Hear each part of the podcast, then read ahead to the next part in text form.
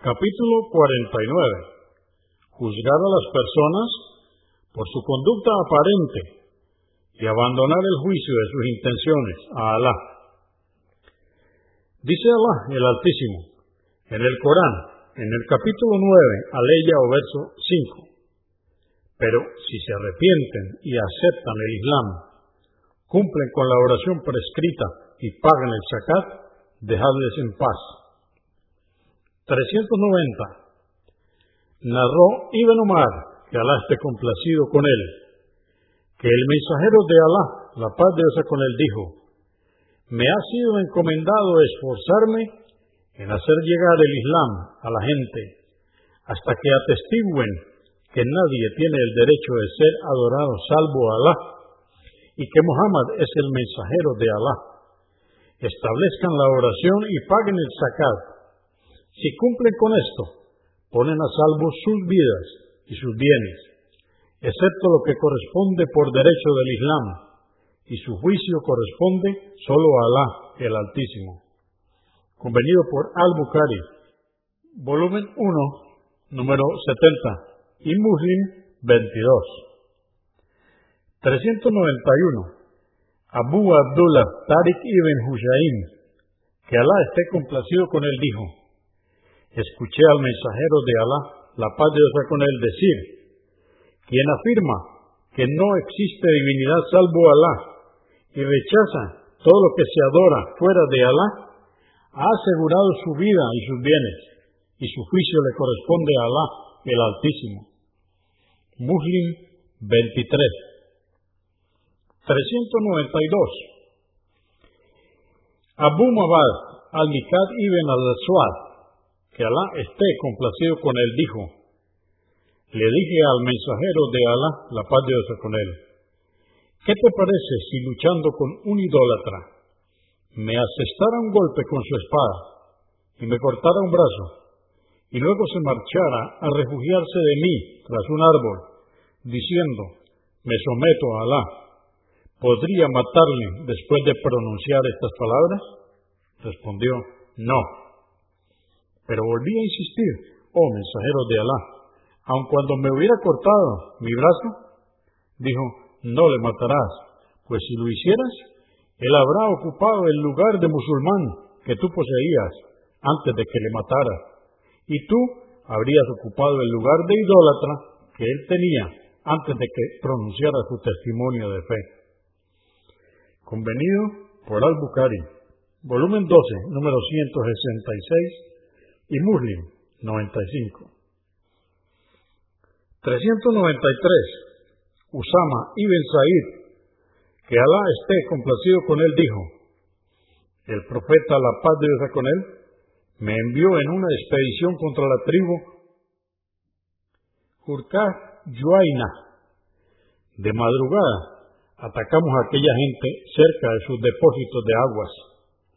Durante el ataque, uno de los Ansar y yo perseguimos a un enemigo, pero una vez que estuvo al alcance de nuestras armas, aquel hombre dijo, doy testimonio de que no hay más divinidad que Alá.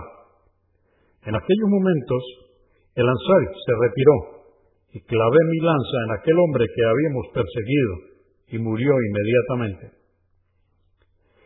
De regreso a Medina, el profeta, la paz de Dios con él, fue informado de cuanto ocurrió.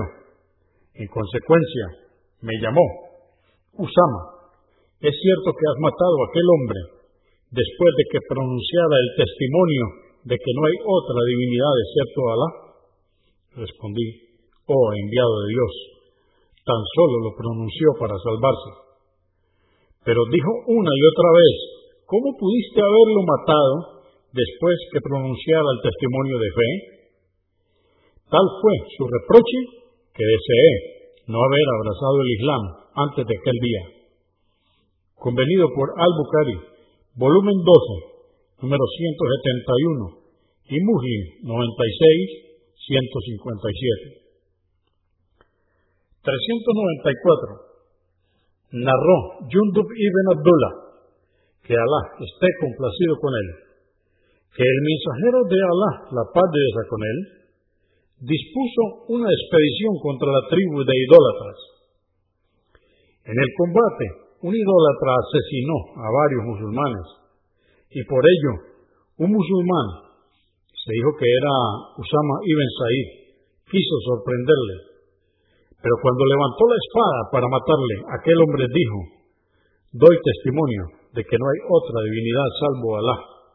Pero aún así lo asestó. Alguien le informó al mensajero de Alá, la paz de Dios con él, de cuanto ocurrió en la expedición, así como del incidente con aquella persona. El profeta llamó a dicho musulmán y le preguntó, ¿por qué le has matado? Respondió, oh mensajero de Alá, aquel hombre causó graves pérdidas a los musulmanes y ha matado a fulano, fulano y fulano, mencionando sus nombres. Le ataqué y al ver la espada dijo, no hay otra divinidad salvo Alá. Dijo, ¿lo mataste? Respondió, sí. Dijo, ¿y qué harás con su testimonio? No hay otra divinidad salvo Alá. El día del juicio respondió, oh enviado de Dios, pide perdón por mí. Pero el profeta, la paz de Dios con él, persistió una y otra vez. ¿Y qué harás con el testimonio que pronunció? No hay otra divinidad salvo Alá el día del juicio. Muslim 97. 395. Narró Abdullah ibn Utah ibn Masud, que Alá esté complacido con él, que escuchó a Omar ibn al-Hattab, que Alá esté complacido con él, decir, en vida del profeta, la paz de Dios con él, la revelación describía el estado de la gente.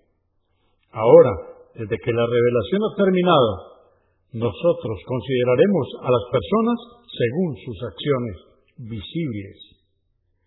Quien se muestra bueno, lo tomaremos como tal, lo aceptamos. No indagamos acerca de sus intenciones ocultas o motivos. Alá juzgará sus intenciones ocultas y lo llamará a declarar. Quien exhibe o muestra algo malo, no lo aceptamos y no le creemos, aunque afirme que su intención es buena. Al-Bukhari, volumen 5, número 185.